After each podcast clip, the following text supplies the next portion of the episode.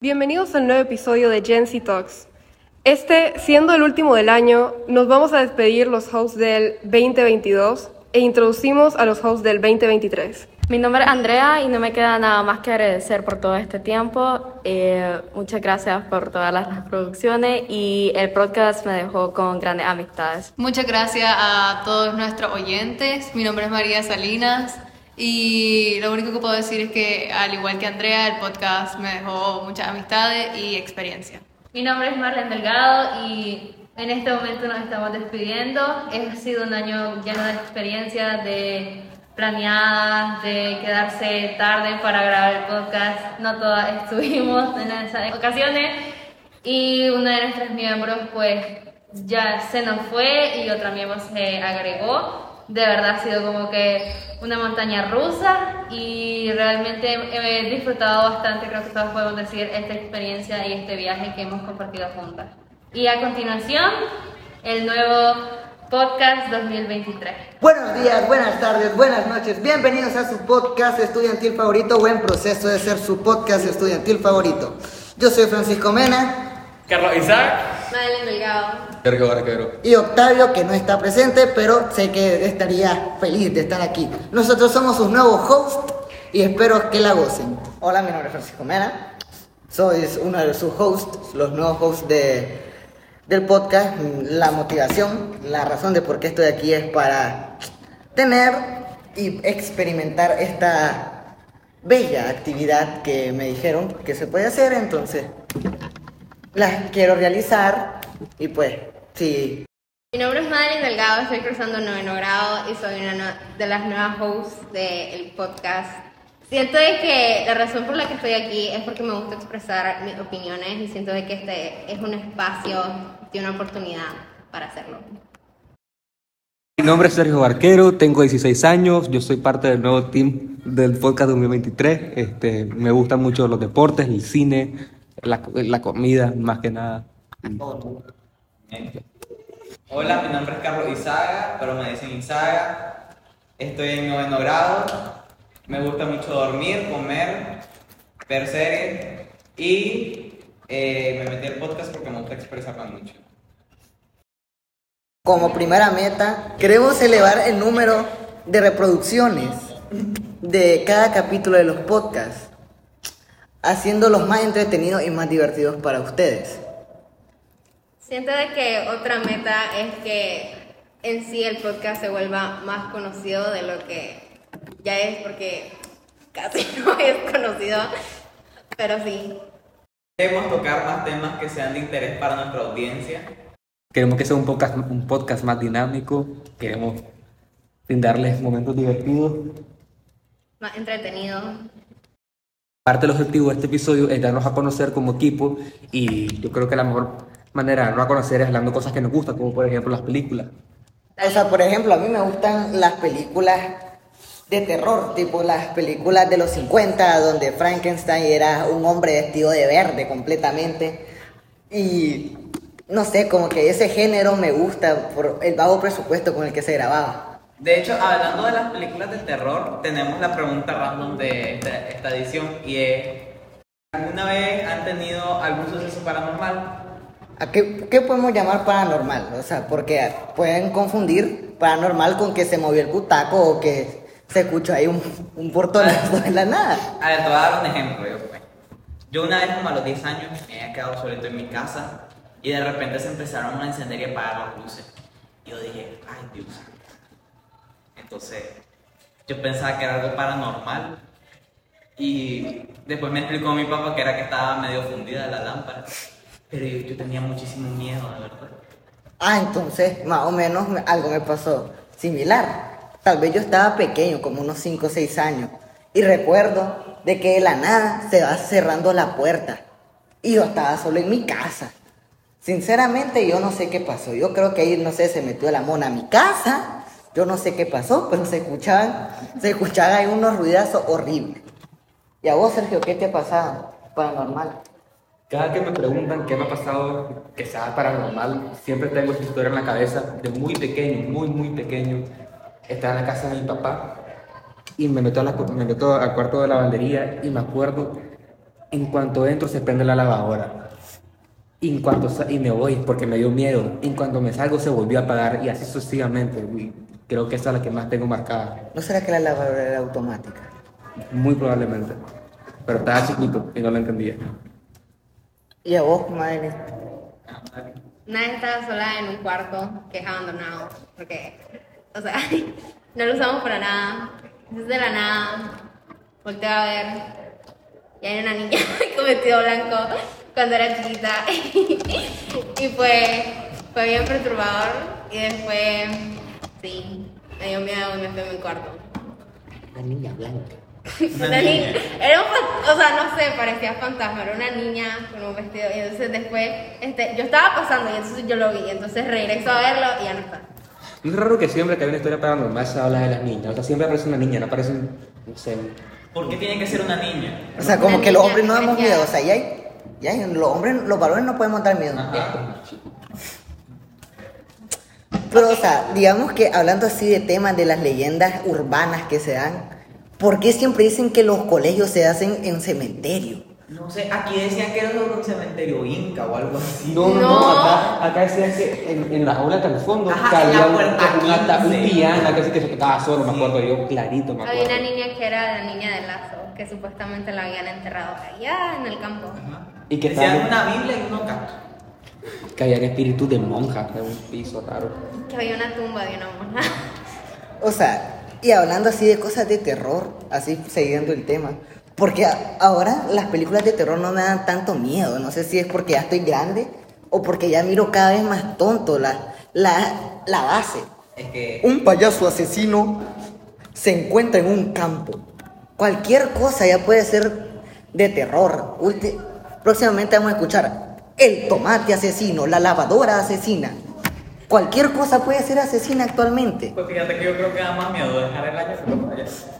Bueno, ya que sé que nada te da miedo, mi querido Francisco, te voy a recomendar dos películas. Ajá. La primera se llama Terrifier, de 2016. Es de un payaso que parece mismo, que tiene los ojos negros, así. Dicen que hay gente que se tiene que ir al hospital, desmayada, Ala. por esa película. Es más o menos como el capítulo de Pokémon. Yo no tengo ni la menor idea. Y hay otra, que yo, esta yo sí me la vi, y sí me da miedo, que se llama Hereditary. Viejísima, pero película. Espérate, ¿cómo no te vas a dar visto el capítulo del Pokémon de este que, que dejaron al montón de chavitos con epilepsia? Pero como nunca vas a ver, o sea, ¿cómo nunca vas a ver? No sé, yo sé que he visto Pokémon, pero no me acuerdo de episodios que he visto. O sea, ¿Cómo, nunca, ¿Cómo no te vas a acordar de un capítulo de Pokémon? Porque o sea, yo recuerdo, así hablando de series animadas que dan terror. O sea, ¿se acuerdan de que los nombres que le daban a, a Hello Kitty y todo eso de, de YouTube? De que Hello Kitty no es sano para los niños. es que el Pikachu no es bueno. A mí siempre me ha dado miedo Hora de Aventura. ¿Por qué? ¿Qué? La sentía, te- muy, la sentía muy turbia. ¿Qué O sea, el sentido de que un perro se, o sea, se estire como, No, miedo. como en live. Pero es que era turbia a veces, o sea, parecían calaveras y cosas bien raras que me daban miedo a mí. Mira, yo creo que la serie que más me daba miedo era Pupi y Gato. Porque me daban miedo los muñequitos. No sé, a mí siempre me dio un miedo una que se llama A través del jardín.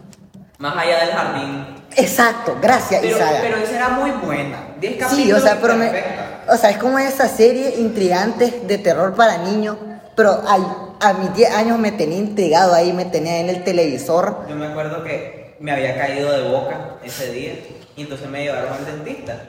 Gracias a Dios era un dentista de leche. Y entonces yo le dije a la doctora, aligerate, porque yo tengo que llegar a ver el capítulo. O sea, es de esas series que te deja intrigado, porque digamos que es de las series que le aplaudo a Cartoon Network de la actualidad. De las porque, pocas, ¿verdad? De las pocas, porque ahora podemos ver cualquier animación y el entretenimiento ha cambiado tanto ¿Has en todos los las sentidos. series de ahora?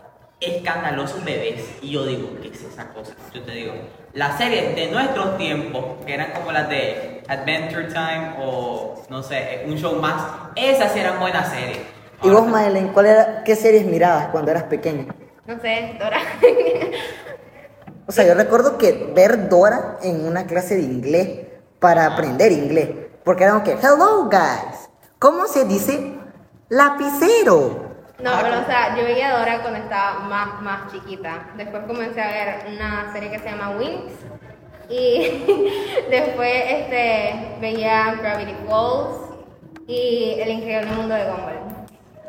Pero yo te digo, las mejores series que yo te puedo decir, las mejores series que vi, mi top 3 son eh, Hora de Aventura, la mejor, después Gravity Falls y después un show más. Y no está en discusión. Volviendo al tema de Yo te Grey, la- Yo te la voy a decir. Había una, en, ay, Discovery Kids, eran de dos gemelos que se querían hacer animales. Los, Los hermanos. Los hermanos. Así. cracks, esa también, esa también. Bueno, pero esa la pongo en el 4. Espectacular. Esa te la pongo en el 4. Pero yo te dije, mi top 3 son esas. Después están las series como de novelas de, de Disney. Yo me acuerdo, espérate, espérate. Ahora hablando de eso, yo me acuerdo de, de Rebelde. Y soy rebelde. Cuando no sigo a los demás, y soy rebelde. rebelde. No, pero eso sí era Digamos bueno. que recuerdo, yo siendo un hombre, un varón, recuerdo de que hubo un tiempo que todas las niñas de mi colegio y niñas de mi barrio miraban Soy Luna y tenían sus No, pero eso no era patines. solo hombres. Poco, Ese no eran mujeres, también eran hombres. Yo poco veía Soy Luna. se habla de lo buena que era esa serie. Era espectacular. Era buena, sí. Yo me comía toda la trama de principio así Sí, y estaba me- enterado de todo. y también Violeta. Violeta. Violeta, Violeta.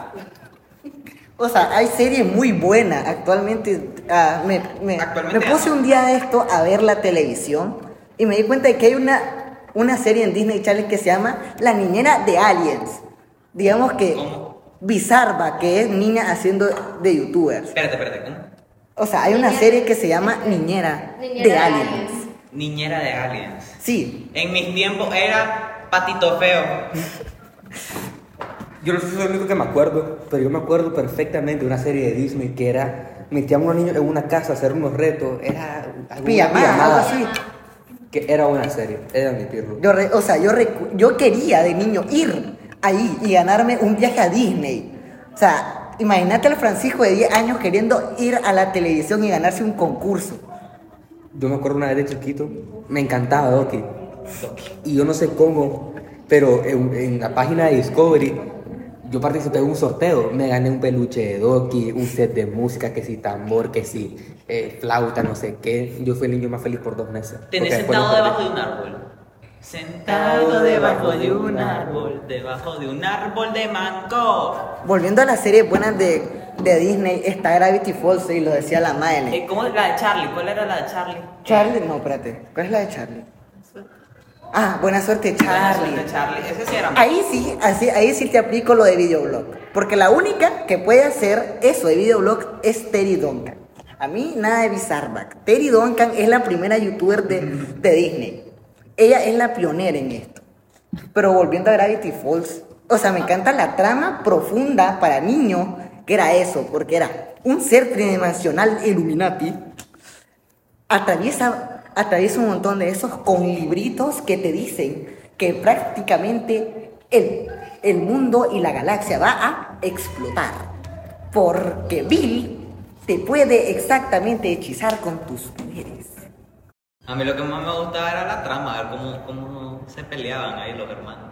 Mabel y Dipper. Es que yo me sentía identificado. Yo decía, ok, como yo me paso peleando con mi hermana, entonces yo me siento identificado, porque también me peleaba y después me peleaba y a los cinco minutos ya estaba normal.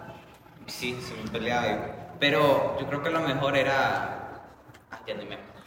Es que, mira, esa serie es buena porque no, no se fijaban en la cantidad, sino en la calidad de los episodios, porque cada episodio, o sea, va aprendiendo algo más de la trama. Entonces es como que un misterio que se va desenvolviendo por, lo- por los episodios y las temporadas.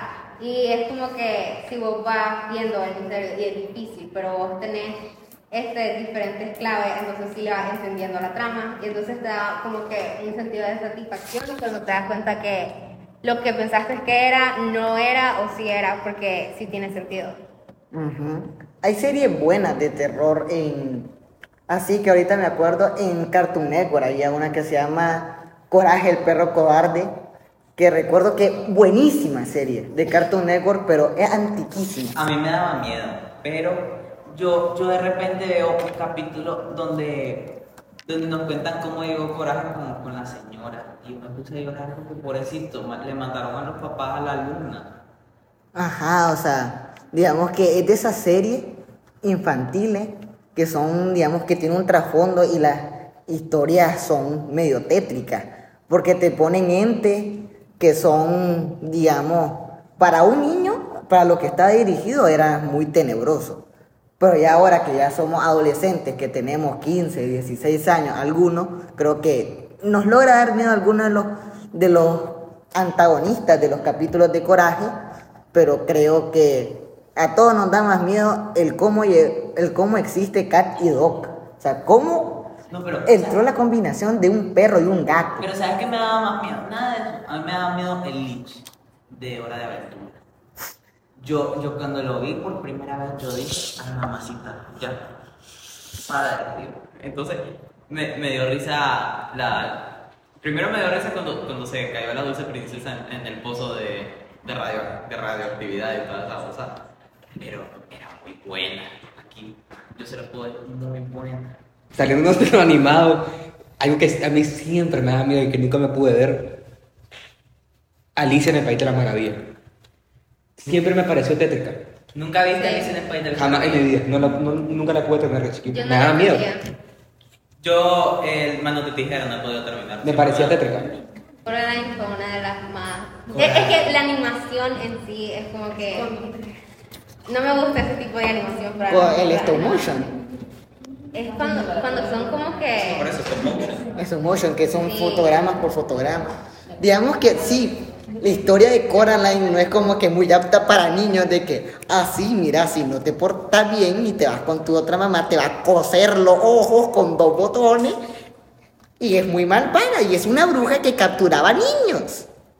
Entonces esa historia como que al, al niño interior que sigo teniendo le sigue dando ahí un poquito de miedo, por Pues no decir digo, mucho. Mi primita ve Chucky y yo me quedo en plan, no te da miedo. No. Y yo, ¿cómo no te va a dar miedo? En plan, no, es que a mí, a mí me gusta mucho la película de Chucky. Y yo, quedo- yo lo estoy volviendo raro porque ya no es normal. Es que eso es otra cosa que me desespera. Los chavalitos ahora es puro teléfono. Deja decir que no. Ajá, Pues igual. No, pero yo te digo, yo tuve mi teléfono a los 10 años, mi primer teléfono. Yo lo tuve a los 11, te gané. Yo lo tuve a los 7. Yo me compré mi teléfono a los 11. 7 u 8, no me acuerdo. Ya ves ese nivel, ahora le regalan la tableta. A las 8. O sea, pero volviendo a lo de Chucky, es cierto, ahorita que está la serie de Chucky en... Es una serie. Sí, hay una serie que es como la continuación. Ah, estaba viendo de que varios niños están viendo esa serie. Te estoy hablando de niños de 4 o 5 años que miran la serie. Entonces, digamos que me parece de que hay un salto generacional. No sé si yo es que ya me estoy haciendo viejo, si, no sé si no es mi onda. Pero es que, digamos que el solo pensar de... Yo vi Chucky a mis 11 años. Y digamos que me dio miedo porque el solo pensar de que un asesino se poseyó un muñeco, dije, ah, aquí Toy va, bye.